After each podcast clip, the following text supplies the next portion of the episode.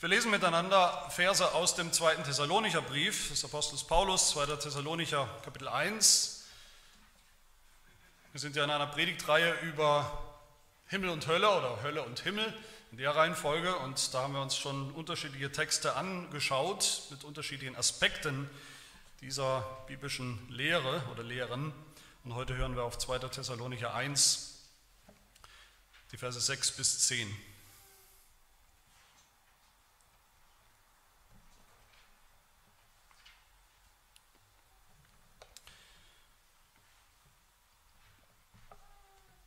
Da spricht der Apostel Paulus von den Ungläubigen und ihrem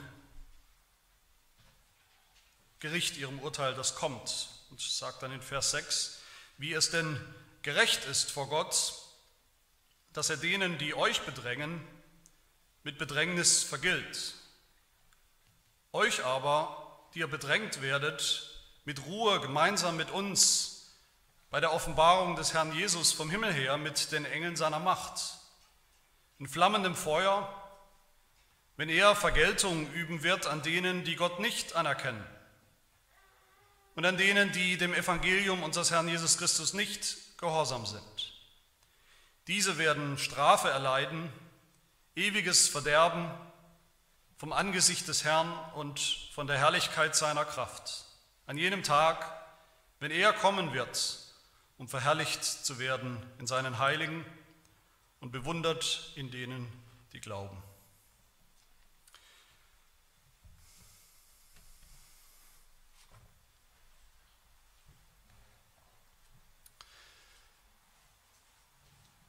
Es ist natürlich eine Sache, dass die, die sowieso nicht an Gott glauben, die Hölle kurzerhand einfach abgeschafft haben. Das ist zu erwarten weil sie es eben ganz bequem finden, ohne so eine Möglichkeit am Horizont zu leben. Wobei wir gesehen haben, hoffentlich, in letzter Konsequenz will das eigentlich niemand so richtig, eine Welt ohne Hölle. Im Grunde im tiefsten Innern will jeder Mensch irgendeinen Ort, irgendeine Zeit, wo, wo ultimative Gerechtigkeit passiert. Jeder Mensch will das eigentlich. Alles in uns verlangt danach, wenn, wenn uns was wirklich Böses begegnen in der Welt, wenn wir sehen, da ist ein abgrundtiefes Böses gerade passiert, wie es ja an der Tagesordnung ist, sind ja keine seltenen Fälle, dass dann so jemand zur Verantwortung gezogen wird. Das wollen wir. Ansonsten könnte man ja eigentlich nur noch zynisch werden. Dann gibt es kein, keine Gerechtigkeit, dann gibt es am Ende kein Gut und Böse, dann kann jeder jederzeit alles tun und noch ungeschoren damit durchkommen in seinem Leben. Also dass Atheisten, dass Ungläubige, dass gottlose Menschen die Hölle links liegen lassen, ist zu erwarten. Das sollte uns nicht schockieren, das sollte uns nicht aus der Bahn werfen. Aber es ist eine ganz andere Sache, eine ganz andere Kategorie, dass das biblische Verständnis, die biblische Lehre von der Hölle längst von innen heraus, von denen, die sich Christen nennen, von Theologen, von, von Kirchen, systematisch unterwandert und aufgelöst wird. Letztes Mal haben wir uns schon so einen Versuch angeschaut, nämlich dass es Leute gibt, Theologen gibt auch, die sagen, nein, nein, nein, die Hölle ist doch kein Ort von ewigen Qualen für all die, die Gott in diesem Leben abgelehnt haben, nicht haben wollten. Die Hölle ist lediglich die Vernichtung von allen Ungläubigen, die Vernichtung des Teufels, die Vernichtung von allem Bösen, alles weg vom Fenster, Thema erledigt, nicht mehr da. Das ist ihre Strafe, das große schwarze Nichts, die Nichtexistenz. Und heute wollen wir uns noch eine letzte äh, Anfrage oder Kritik der, der, der, klassischen biblischen Sicht von der Hölle anschauen. Und auch diese Sicht werden wir hoffentlich alle sehen, ist keine, wirklich keine kleine kosmetische Veränderung, keine kleine Schönheits-OP bei diesem Thema, sondern das ist eine radikale Umdeutung von allem, was wir unter Hölle verstehen. Eine Umdeutung, die am Ende dann auch nicht stehen bleibt bei der Hölle, sondern die noch weitergeht, die dann auch das Evangelium umdeutet und die dann auch den Himmel umdeutet wie es ja sein muss, weil diese Dinge eben untrennbar zusammengehören.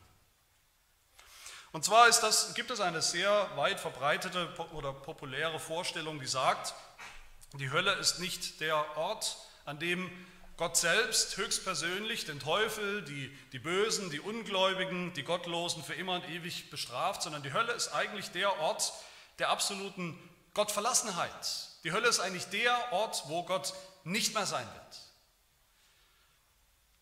Der einzige Ort im Universum sozusagen, wo Gott nicht mehr sein wird. Und deshalb ist die Hölle dann auch nicht irgendwie ein Ort von, von einer aktiven Strafe Gottes, wo Gott tatsächlich selbst ist und mit eigener Hand sozusagen bestrafen wird. Die Hölle ist eigentlich am Ende der Ort, an den Sünder sich selbst gebracht haben, an den Sünder sich selbst bringen, wo sie dann für immer und ewig sich selbst überlassen werden. Das heißt auch alle, alle Strafe, in Anführungszeichen, alle Strafe, alles Leid, was Menschen in der Hölle erleiden und erleben werden, ist selbst zugefügtes Leid oder was sich die Sünder in der Hölle dann gegenseitig zufügen. Menschliches Leid. Und niemand will diese Hölle verlassen, hört man immer wieder. Niemand will diese Hölle verlassen, um dann doch lieber in den Himmel zu gehen. Warum auch? Das sind doch Sünder, die wollen doch nichts anderes. In diesem Leben wollten diese Menschen, wollten Sünder immer ohne Gott sein und das bekommen sie eben mit der Hölle. Ohne Gott zu sein, für immer. Und das ist dann ihr Ziel, was sie eigentlich haben wollen, das ist ihre eigene Schuld. Das sagen, wie gesagt, Christen oder christliche Theologen. Und ich denke, die Motivation dahinter können wir uns vorstellen, dürfte klar sein. Es geht natürlich irgendwo auch darum, die Hölle irgendwie verständlicher, erträglicher, leichter verdaulich zu machen, zumindest wenn man mit Nichtchristen spricht, dass man nicht gleich klingt wie einer, der aus dem finstersten Mittelalter entsprungen ist, wenn man über Hölle spricht. So, so eine Hölle. Okay, so eine Hölle, das kann man irgendwo noch nachvollziehen. Eine, in, der, in die der Mensch, der Sünder, sich selbst gebracht hat, die er sich selbst geschaffen hat. Das hat eine gewisse bestechende Logik. Und es geht auch darum, diesen Leuten, die das so sagen, sozusagen Gottes Ruf zu retten, Gottes Ruf wiederherzustellen. Dass Gott, unser Gott, auf gar keinen Fall der vermeintlich rachsüchtige, vielleicht ein bisschen sadistische, der, der quälerische Gott der alten klassischen Sicht von Hölle ist, sondern Gott ist eher ein Gentleman. Gott ist ein Gentleman, der weiß, wann er sich zurückziehen soll und muss und die Gottlosen eben machen lässt ihren eigenen Willen gibt.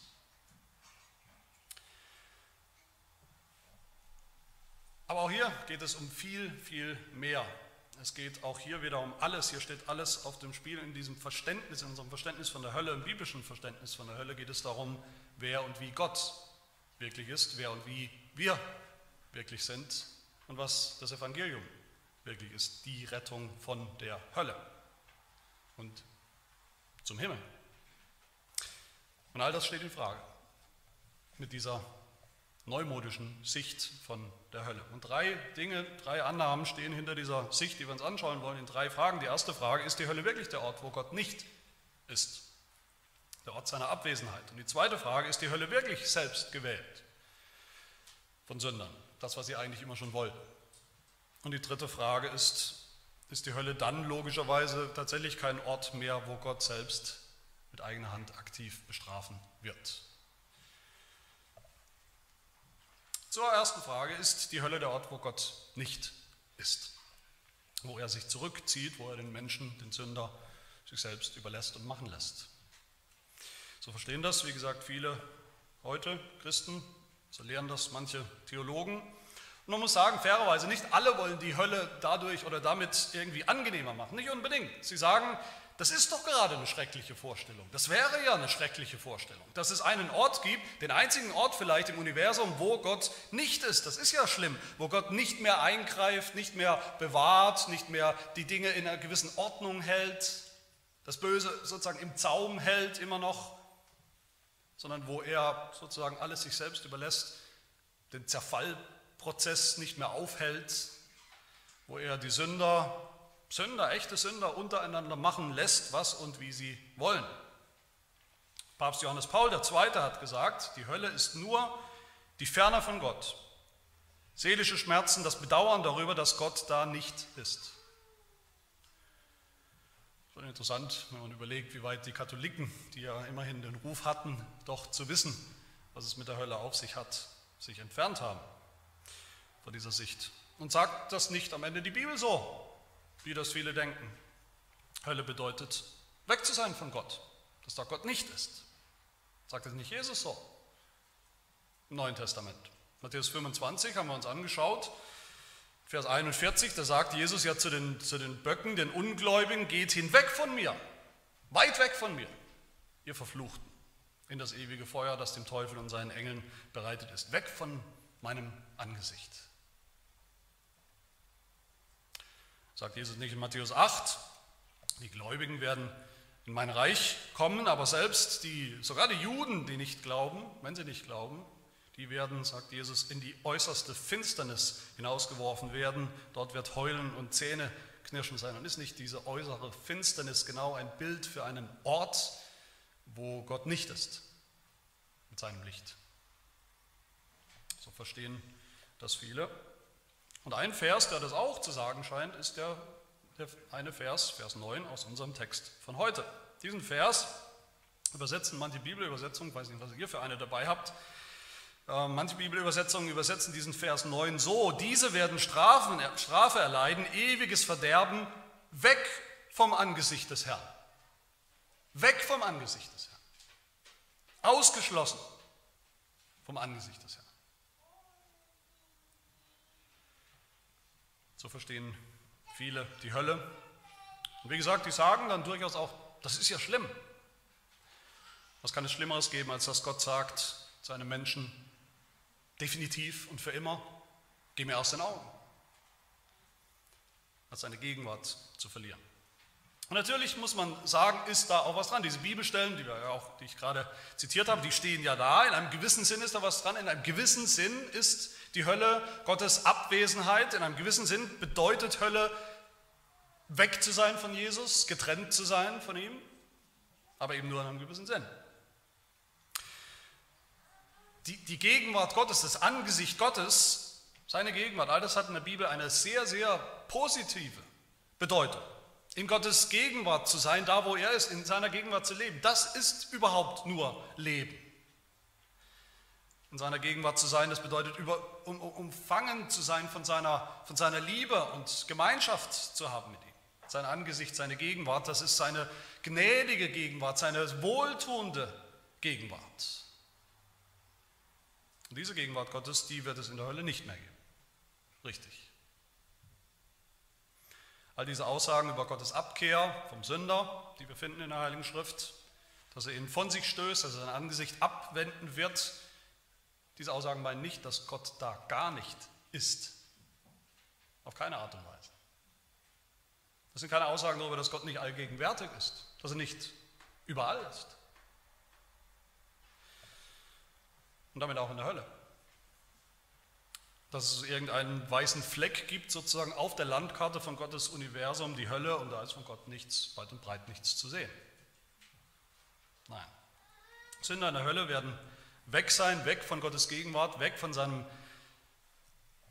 seiner gnädigen, wohltuenden Gegenwart. Er wird sein Angesicht vor ihnen ein letztes Mal abwenden und für immer. Aber er wird trotzdem dort sein. Gott wird trotzdem da sein. Sein Angesicht wird gegen diese Menschen gerichtet sein. Wie es ein reformierter Katechismus, der große Westminster Katechismus sagt, welche sind denn die Strafen der Sünde in der zukünftigen Welt, also in der Hölle? Die Antwort, die Strafen der Sünde in der zukünftigen Welt sind ewige Trennung von Gottes tröstlicher Gegenwart. Ewige Trennung von Gottes tröstlicher Gegenwart. Die ist dann weg. Aus und vorbei, für immer. Im bekannten Psalm 139, da bekennt David die Allgegenwart Gottes, dass Gott überall ist, aber nicht als irgendeine eine philosophische oder theologische Idee, sondern als eine Realität, eine Realität, die er äh, kaum fassen kann, der, der er nicht entgehen kann, entfliehen kann, der kein Mensch entgehen kann und entfliehen kann. Und dann sagt er in Psalm 139, Vers 5, von allen Seiten umgibst du mich und hältst deine Hand über mir, diese Erkenntnis ist mir zu wunderbar, zu hoch, als dass, ich, als dass ich sie fassen könnte. Wo sollte ich hingehen vor deinem Geist? Wo sollte ich hinfliehen vor deinem Angesicht? Stieg ich hinauf zum Himmel, so bist du da. Mach dich das Totenreich zu meinem Lager, siehe, so bist du auch da. Und das Totenreich der Sheol, das meint im Alten Testament auch hier nicht einfach das Grab, sondern in vielen Stellen sehr oft, häufig und hier auch den Ort des Gerichts. Das, was wir im Neuen Testament dann mit der Hölle bezeichnen. Und siehe, Gott ist auch da, bekennt David. Der reformierte Theologe James Packer, der hat völlig recht, wenn er sagt, zitiere ihn, der Gedanke der Hölle ist eine negative Beziehung zu Gott, nicht eine Erfahrung seiner Abwesenheit, sondern vielmehr seiner Gegenwart in Zorn und Missfallen. Die Erfahrung von Gottes Zorn als verzehrendem Feuer, von seiner gerechten Verdammnis dafür, dass wir ihn verachtet haben und die Sünde getan haben, die er verabscheut. Und der Verlust von allem, was etwas bedeutet, was schön und wertvoll ist, das wird die Erfahrung in der Hölle prägen. Zitat Ende. Das Schlimme an der Hölle ist nicht, wie manche meinen, die Abwesenheit Gottes. So schlimm das einerseits wäre. Das Schlimmste an der Hölle ist viel, viel schlimmer. Die Hölle ist die Gegenwart eines absolut gerechten, absolut heiligen, absolut zornigen Gottes, der dann keine Geduld, keine Barmherzigkeit, keine Gnade mehr zeigen wird, keine Umkehr mehr zulassen und schenken wird, dessen Angesicht dann für immer gegen alle seine Feinde gerichtet sein wird. Dass die Hölle in der Bibel immer wieder als Feuer beschrieben wird, macht das doch schon deutlich, dass Gott selbst da ist. Gott selbst ist Feuer. Sein Zorn wird beschrieben als Feuer. Gott selbst ist am Ende das Feuer der Hölle. Das brennt, ein verzehrendes Feuer. Deshalb ist es ja so schrecklich, wie der Hebräerbrief sagt, in die Hände des lebendigen Gottes zu fallen, weil er da sein wird. Das Schlimme an der Hölle ist nicht, wie Vers 9 hier eben manchmal überset, falsch übersetzt wird, weg vom Angesicht des Herrn zu sein, sondern wie es richtig übersetzt ist hier, bei, zumindest in der Schlachterbibel, richtig übersetzt ist, diese werden Strafe erleiden, ewiges Verderben vom Angesicht des Herrn, der da ist und der Herrlichkeit seiner Kraft. Der Theologe Michael Horton schreibt, die Hölle ist nicht schrecklich wegen angeblicher Foltermaßnahmen oder wegen ihrer hohen Temperatur. Sie ist schrecklich ultimativ nur aus einem Grund, weil Gott da ist. Weil Gott da ist. Zweite Frage hinter dieser neuen, neumodischen Sicht von Hölle ist, ist die Hölle nicht in Wirklichkeit selbst gewählt? Ist die Hölle nicht eigentlich ganz genau der Ort, an den Sünder eigentlich schon immer wollten? Und der Teufel auch. Wenn das so wäre, dann hätten wir ja ein Problem weniger. Das wäre ja nicht ungerecht. Da hätten wir keine Erklärungsnot. Wenn uns Leute fragen, wie soll das sein mit der Hölle, das, ist, das wäre nicht ungerecht. Gott selber müsste sich nicht rechtfertigen dafür, wenn er einfach dem Sünder das gibt, was der sowieso will. Einfache Sache. Viele denken heute, was will denn ein Sünder? Was will der Mensch als Sünder? Was will ein, ein Sünder mehr als alles andere? Dass Gott ihn in Ruhe lässt oder nicht? Irgendwo zu sein, wo Gott keinen Einfluss mehr hat, keinen Anspruch mehr ausübt. Und genau das ist die Hölle mit allen Konsequenzen, sagen diese Leute. Der bekannte christliche Autor C.S. Lewis hat diese Sicht sehr populär gemacht in seinen verschiedenen Büchern. Darin sagt er wörtlich, ich zitiere ihn, alle, die in der Hölle sind, haben sie gewählt. Keiner ist in der Hölle gegen seinen Willen. Und Louis benutzt dann das Bild, das ihr vielleicht schon mal gehört habt in irgendeinem Kontext, nämlich das Bild, dass die Tür zur Hölle von innen verschlossen ist, von innen verriegelt ist. Also Sünder gehen da rein in diese Hölle und sie schließen sie selbst hinter sich zu, damit sie sozusagen sicher sind, damit sie sozusagen Gott ein für alle Mal los sind. Louis sagt, Zitat, am Ende werden nur zwei Gruppen von Menschen vor Gott stehen, jene, die zu Gott sagen, dein Wille geschehe, die Gläubigen, und jene, zu denen Gott sagt, dein Wille geschehe. Alle, die in der Hölle sind, haben sie selbst gewählt, ohne diese eigene Wahl wäre es nicht die Hölle. Zitat Ende. Die Hölle ist nach C.S. Lewis sogar das größte Denkmal der menschlichen Freiheit. Das ist das, was der Mensch als Sünder sich gewählt hat und das Einzige, was er am Ende eigentlich will. Ein anderer bekannter Autor, auch unter Reformierten bekannt, immer bekannter, der diese Sicht auch populär gemacht hat und ein großer Fan von C.S. Lewis, ist Tim Keller. Und er hat, ein, ein, der hat mehrere Bestseller geschrieben, auch übersetzt auf Deutsch. Und in diesem einen davon, äh, da geht es gerade um Argumente, die die Ungläubigen bringen, auch gegen die Hölle. Er setzt sich damit auseinander. Und er sagt auch, Tim Keller sagt auch, ich zitiere, die Hölle ist einfach unsere selbstgewählte Identität ohne Gott, nur jetzt auf dem Weg in die Unendlichkeit.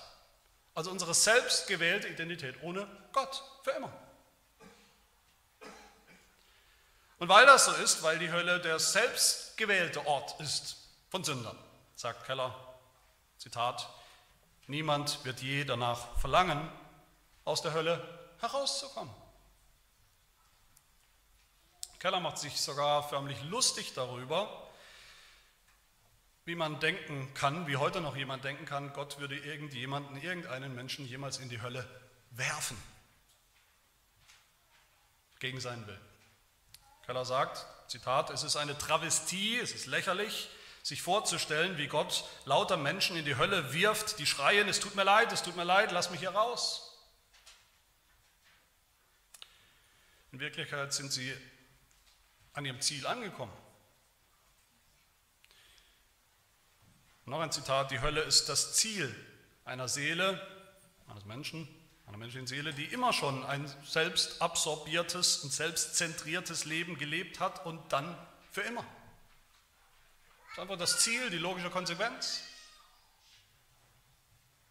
Das Beispiel nennt Keller dann ein Gleichnis, das Gleichnis aus Lukas 16, wo dieser reiche Mann sich plötzlich im Totenreich wiederfindet und gequält wird, heißt es ja in diesem Gleichnis. Aber Keller sagt, erstaunlicherweise will dieser reiche Mann ja nicht so richtig da raus. Er will nicht so richtig raus aus dieser Hölle.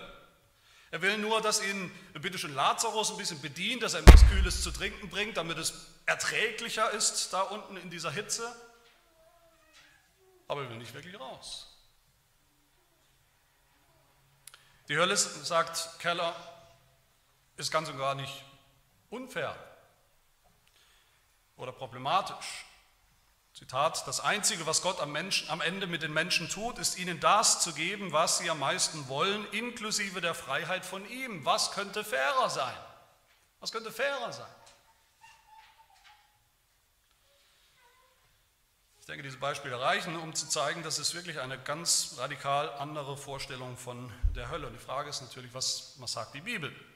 Wer entscheidet wirklich? Wer entscheidet ultimativ darüber, ob und wer, in, ob jemand und wer in die Hölle kommt? Der Mensch selbst?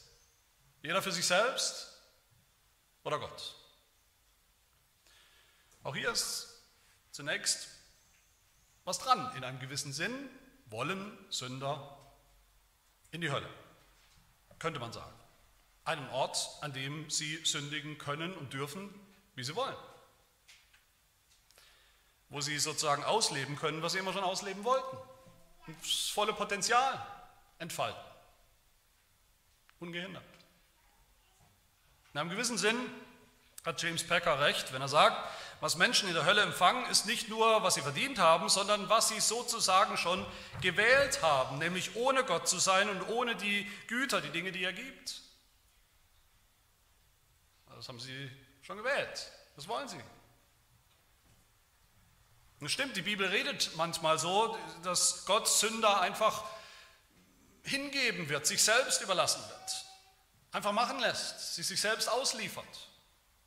Paulus sagt das in Römer 1, Gott hat sie dahingegeben in die Begierden ihrer Herzen zur Unreinheit und immer mehr Unreinheit. Er hat sie dahingegeben.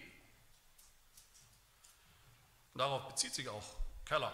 Aber Paulus spricht da von diesem Leben. In diesem Leben ist das eine Realität. Gott lässt Sünder oft über weite Strecken ihre sündhaften Pläne durchsetzen, zur Erfüllung bringen. Über weite Strecken. Relativ ungestört. Aber nur ein paar Verse später bricht, spricht Paulus vom Ende, dass das nicht immer so sein wird. Römer 2, Vers 5 sagt Paulus, aufgrund deiner Verstocktheit und deines unbußfertigen Herzens häufst du dir selbst, schon jetzt, Zorn auf für den Tag des Zorns und der Offenbarung des gerechten Gerichtes Gottes, das kommt, der jedem vergelten wird nach seinen Werken. Denen, die selbstsüchtig und der Wahrheit ungehorsam sind, der Ungerechtigkeit gehorchen, Grimm und Zorn, Drangsal und Angst über jede Menschenseele, die das Böse vollbringt. Das ist das Gericht der Hölle, das kommen wird. Und da lässt Gott den Sünder gerade nicht mehr machen, was er will. Zu sagen, Sünder wollen ihre eigene Hölle, sie haben sie eigentlich selbst gewählt, sie wollen sie eigentlich, das ist wie zu sagen, Verbrecher wollen ihre eigene Strafe, Verbrecher wollen ihre Strafe. Das ist aber falsch. Verbrecher wollen, Verbrecher wollen das Verbrechen begehen. Die wollen stehlen, die wollen töten, die wollen vergewaltigen. Aber niemand will die Strafe, niemand will den Knast. Das ist ja der Grund, warum sie sich dann einen Anwalt nehmen. Die Strafe wollen sie nicht, das Verbrechen wollen sie. Diese vermeintliche Karikatur, wie Keller sagt, dass die Hölle voller Menschen ist, die leiden, die am, am, am liebsten so schnell wie möglich da raus äh, wollen, ist überhaupt keine Karikatur, sondern ist die tragische biblische Wahrheit. Jesus sagt in Matthäus 7, dass viele am Ende abgehauen werden, ins Feuer geworfen werden. Viele werden an jedem Tag zu mir sagen, Herr, Herr, haben wir nicht in deinem Namen geweissagt, Dämonen ausgetrieben, viele Wundertaten vollbracht und dann werde ich ihnen bezeugen, ich habe euch nie gekannt, weicht von mir, ihr Gesetzeslosen. Was ja voraussetzt, dass diese Leute dann anfangen werden zu diskutieren, dass sie sich ungerecht behandelt fühlen, dass sie um alles in der Welt aus dieser Hölle heraus wollen. Zu den Pharisäern sagt Jesus sehr politisch unkorrekt, Ihr Schlangen, ihr Otterngezücht, wie wollt ihr dem Gericht der Hölle entgehen? Was ja auch voraussetzt, dass sie das wollen. Sie als Sünder wollen dem Gericht der Hölle entgehen, wenn sie es mal sehen. Die Hölle ist kein Denkmal an die menschliche Freiheit, sondern genau das Gegenteil. In der Hölle wird die Unfreiheit des Menschen, des Sünders, der schon in seinem Leben ein Sklave der Sünde ist und gar nicht anders kann, als zu sündigen. Da wird sein Schicksal besiegelt, finalisiert, seine völlige Unfreiheit. Das bestimmte Element, die bestimmte Kraft, der kontrollierende Faktor, der, der darüber entscheidet, wer in die Hölle kommt, ist im gesamten biblischen Zeugnis immer noch Gott und nicht der Mensch.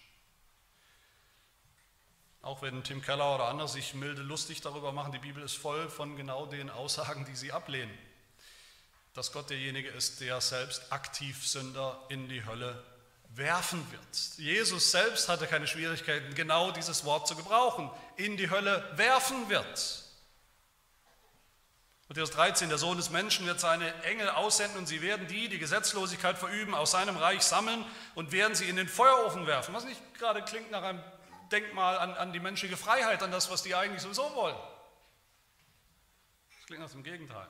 Genauso Offenbarung 20, wenn jemand nicht im Buch des Lebens eingeschrieben steht, so wird er in den Feuersee geworfen. Und da dürfen wir uns absolut sicher sein, kein Sünder wird da an diesem Feuersee ankommen nach dem Gericht und dann sagen, ach, schau mal, ist eigentlich ganz nett hier, ist eigentlich genau der Ort, wo ich immer schon mal hin wollte. Das ist die Karikatur. Das ist das, das schreckliche Gegenteil, wird der Fall sein. In dieser neumodischen Sicht von der Hölle, die Keller und andere vertreten, da besteht das Leid der Hölle, wenn man es überhaupt noch so nennen kann, das Leid der Hölle besteht am Ende nur in einer psychologischen Selbsterfahrung, in einer Selbstzerfleischung von Selbstverdammten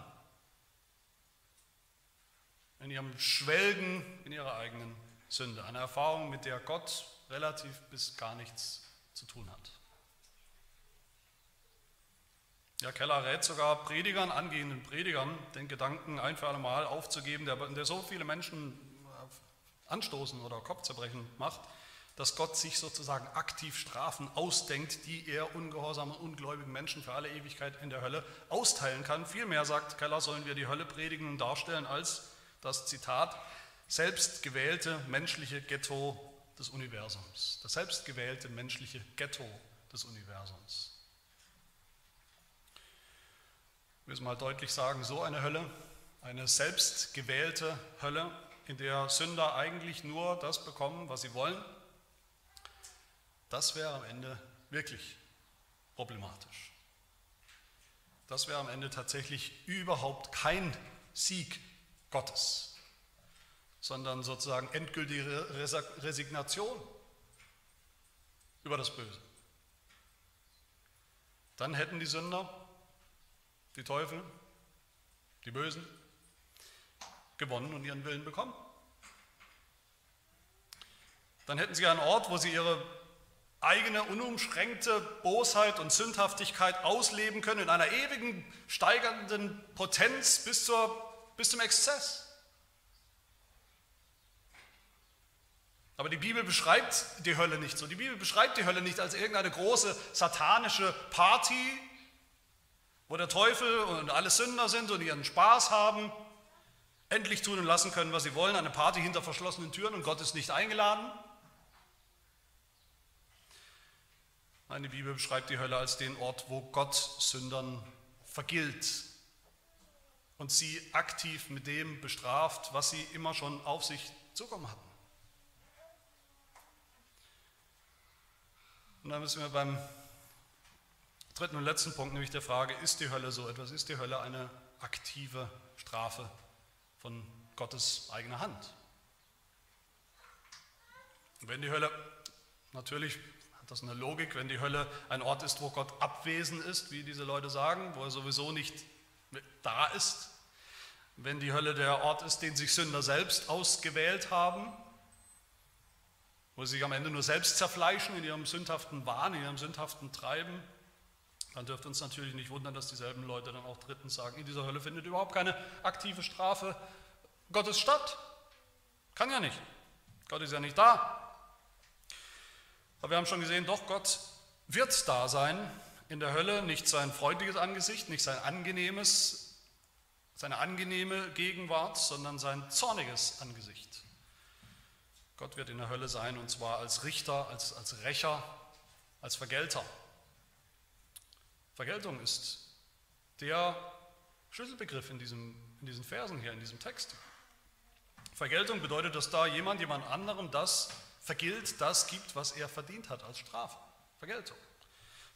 Paulus spricht hier gleich dreimal von Vergeltung in diesen Versen. Vers 6 spricht er von denen, die, von, von Sündern, die den Gläubigen das Leben schwer macht. Er spricht ja mit einer Gemeinde von Gläubigen. Er sagt, die, die euch ständig bedrängen wegen eures Glaubens, die euch verfolgen, die euch töten wollen, die euch abbringen wollen von eurem Glauben, ihnen wird Gott eines Tages im Gericht in der Hölle auch mit Bedrängnis vergelten zurückzahlen, sagt Paulus. Vers 8 nochmal, er wird Vergelt, Gott wird Vergeltung üben an denen, die Christus nicht anerkennen, dem Evangelium nicht geglaubt und gehorcht haben. Und Vers 9 noch einmal, sie werden eine aktive Strafe erleiden, ewige Vergeltung, ewiges Verderben. Und woher kommt das? Paulus sagt, vom Angesicht des Herrn und von, seiner, von der Herrlichkeit seiner Macht und Kraft. Die Bibel beschreibt Gott immer wieder in seinen vielen mannigfaltigen Eigenschaften. Sowohl das Alte und das Neue Testament beschreibt Gott aber auch immer wieder als einen gerechten Gott, absolut heiligen Gott, als deshalb auch zornigen Gott. Wutschnaubend zornig wird er sogar beschrieben über die Sünde und über Sünder. Und Gott ist die Summe seiner Eigenschaften. Gott übt seine Eigenschaften auch alle aus. In völliger Harmonie übt er alle seine Eigenschaften aus. Aber wenn die Hölle der Ort ist, an dem Gott überhaupt nicht handelt, wo er überhaupt nicht straft und richtet und vergilt, dann gäbe es keinen Ort und keine Zeit, wo Gott diese Eigenschaft, seinen Zorn ausüben könnte. Aber diese Option finden wir nicht im Wort Gottes. Über dem Eingang zur Hölle steht sozusagen in Großbuchstaben der Vers aus Hebräer 10, der ja auch schon ein Zitat aus dem Alten Testament Alten Testament ist. Denn wir kennen ja den, der sagt, die Rache ist mein, ich will vergelten, spricht der Herr. Und weiter, der Herr wird richten. Es ist schrecklich, in die Hände des lebendigen Gottes zu fallen. Es ist schrecklich, weil er da ist. Es ist schrecklich, weil er absolut gerecht ist, weil er zornig ist, weil er richtet, weil er vergilt, weil er aktiv Strafen austeilt, verdiente Strafen, große Strafen und noch, noch viel größere Strafen. Und dieses letzte Gericht, dieses Verdammungsurteil, diese Verteilung, diese Austeilung der Strafen in der Hölle, all das hat Gott seinem Sohn übergeben. Hier kommt Jesus ins Spiel. Der Jesus, der, wie wir bekennen, einmal wiederkommen wird, zu richten die Lebenden und die Toten. Jesus wird das tun. Vers 7, bei der Offenbarung des Herrn Jesus heißt es, wird das passieren. Bei der Offenbarung des Herrn Jesus vom Himmel her mit den Engeln seiner Macht in flammendem Feuer, wenn er, Jesus, Vergeltung üben wird, sagt Paulus, an denen, die Gott nicht anerkennen, die dem Evangelium unseres Herrn Jesus Christus nicht gehorsam sind. Alles dreht sich um Jesus in diesem Text. Es ist ein Text über die Hölle und es dreht sich alles um Jesus. In ihm wird all das real und konkret. Nicht nur ist Gott da in der Hölle anwesend. Jesus ist da anwesend. Nicht nur wird Gott da richten und strafen, Jesus wird da richten und strafen. Jesus spricht von sich selbst, wenn er sagt in Lukas 12, ich will euch aber zeigen, wen ihr fürchten sollt. Fürchtet den, welcher, nachdem er getötet hat, auch Macht besitzt, in die Hölle zu werfen. Ja, ich sage euch, den fürchtet.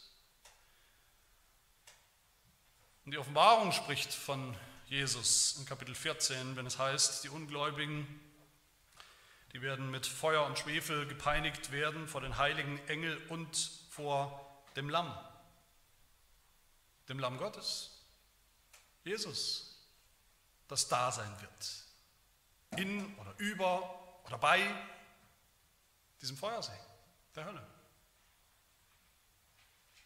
Jesus ist am Ende alles. Jesus ist am Ende beides. Er ist der, gegen den wir gesündigt haben in unserem Leben. Ein Leben lang. Die die allerschlimmste Sünde überhaupt, die es gibt, ist genau das. Die schlimmste Sünde, die es gibt, ist es, Jesus nicht anzunehmen, ist es, ihm gegenüber ungläubig zu bleiben, ablehnend zu bleiben. Gegenüber seiner Liebe, gegenüber seinem Angebot der Vergebung, gegenüber seiner Erlösung, seinem Evangelium nicht zu gehorchen, wie Paulus hier sagt. Und Jesus ist derjenige, der deshalb dann auch höchstpersönlich die Strafe austeilen wird weil es um ihn geht. Jesus wird beides sein, der Maßstab des Gerichts und der Verdammnis in der Hölle für die, die nicht geglaubt haben, wie wir uns ihm gegenüber verhalten haben in unserem Leben, im Glauben oder im Unglauben. Und er selber wird der Richter sein und der Rächer. Liebe Gemeinde, die Hölle ist schrecklich, die Hölle ist unvorstellbar, unaussprechlich furchtbar, aber sie ist deshalb und nur deshalb so furchtbar schlimm, weil es so furchtbar schlimm ist, Jesus Christus, den Sohn Gottes, zu hassen. Das sehen wir hier, das ist die Botschaft.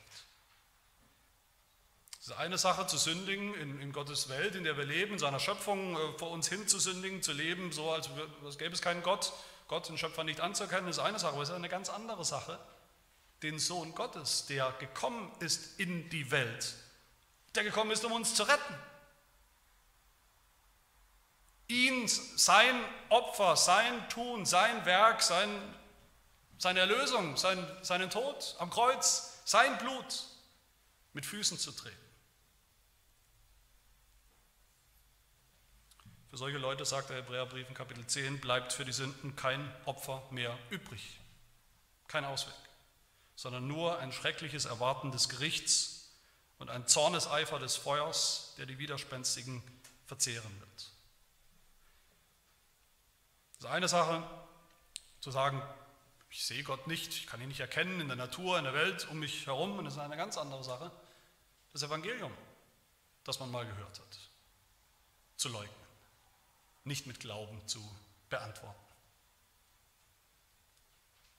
Auszuschlagen, nicht haben zu wollen. Um seine Sache, irgendeinen abstrakten Gott abzulehnen, ist eine ganz andere Sache, den abzulehnen, der uns ganz nahe gekommen ist, in seinem Sohn Jesus Christus, in die Welt gekommen ist, durch den er ja gerade bereit ist, seine Bereitschaft gezeigt hat, Menschen zu retten, zu erlösen vor dem kommenden Zorn der Hölle. Das sind zweierlei Dinge. In einem Bild, in einem Gleichnis, das Jesus erzählt hat vom Besitzer eines Weinbergs, der seinen Weinberg verpachtet hat und dann hinkommt und eines Tages ein bisschen was von der Ernte äh, einfahren oder haben will, da bringen die, diese Pächter, diese Unterpächter, bringen dann seine Knechte, seine Diener, die er geschickt hat, einfach um. Auch noch ein zweites und noch ein drittes Mal. Schlimm genug in dem Gleichnis. Das ist schlimm, das ist böse, ohne jede Frage. Aber dann sendet dieser Weinbergbesitzer seinen eigenen Sohn, weil er sich gedacht hat, dem werden sie ja wohl nichts antun. Das werden sie nicht wagen. Aber die neuen Pächter sagen sich ja doch, gerade den, wenn wir den auch noch aus dem Weg räumen, dann haben wir ja, dann gehört uns ja sozusagen der Weinberg. Dann sind wir frei. Und sie töten den Sohn im Gleichnis. Und was sagt Jesus dann zu uns?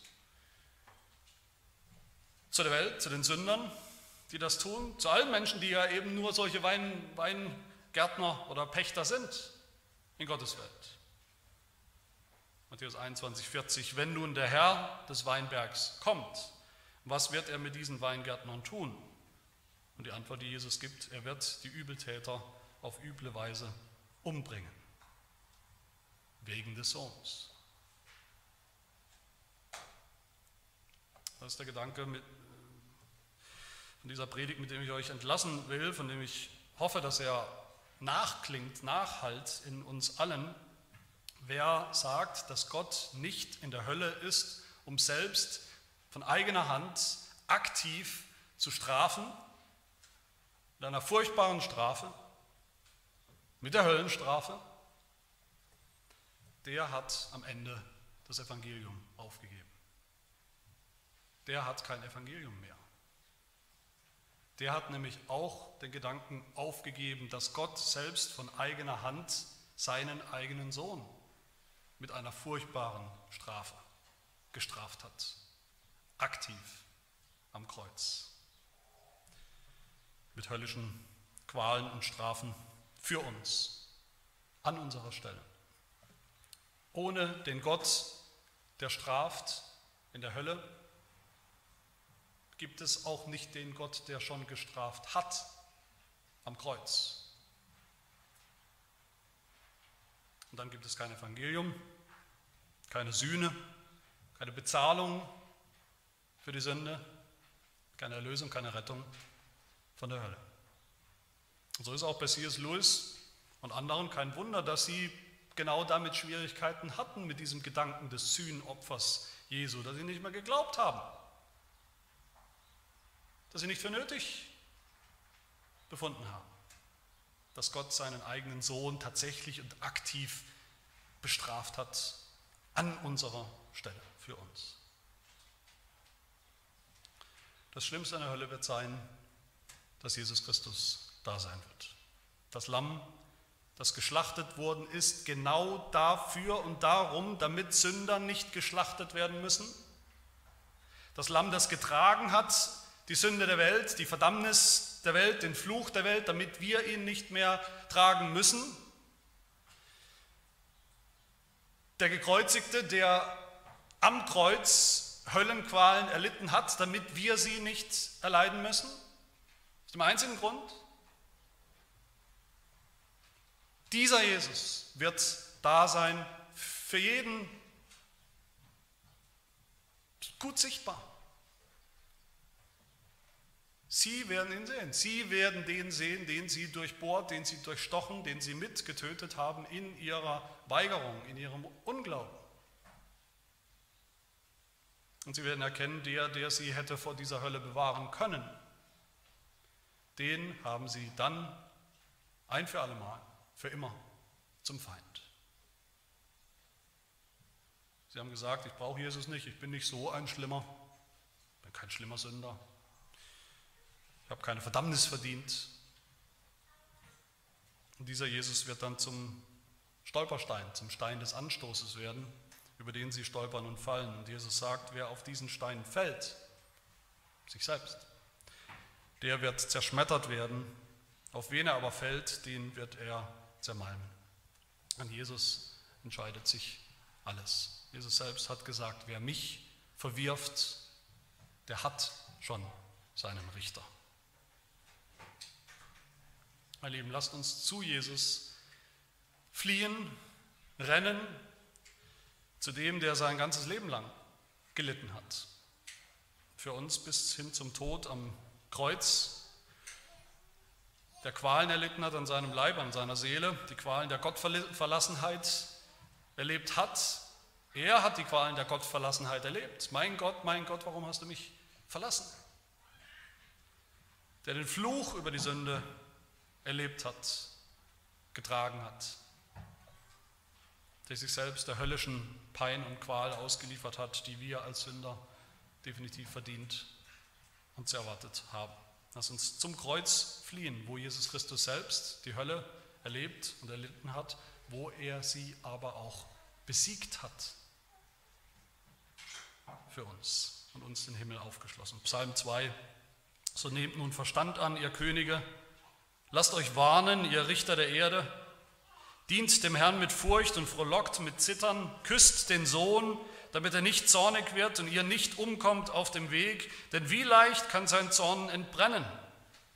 Wohl an allen, die sich bergen bei ihm. Amen.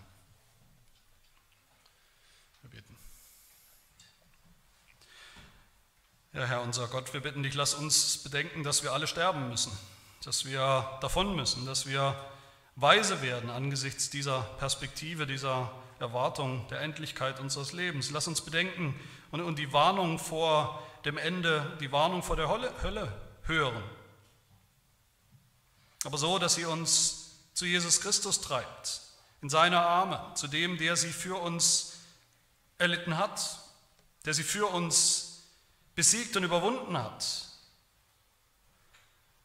Herr, lass uns leben, Herr, im Licht des wunderbaren Evangeliums, in dem wir jeden Tag neu den Kampf aufnehmen gegen alles, was noch feindselig ist gegen dich, den Teufel, das, die Sünde, das Fleisch in uns, die Welt voller Gottlosigkeit und Unglauben, die Feinde, die du schon besiegt hast und eines Tages vollends besiegen wirst. in deinem Reich, dem Himmelreich, nach dem wir uns sehnen. Ja, lass uns feste, solide Christen sein, die genau wissen, wovor sie gerettet wurden und auch wozu. Die jetzt leben, im neuen Leben, die leben im Licht der Ewigkeit und die auch andere einladen dazu, durch ihr, durch unser Leben, durch unsere Worte, das genauso zu tun, genauso ihre Hoffnung auf dieses Evangelium in unserem Herrn Jesus Christus zu setzen. Das bitten wir in seinem Namen. Amen.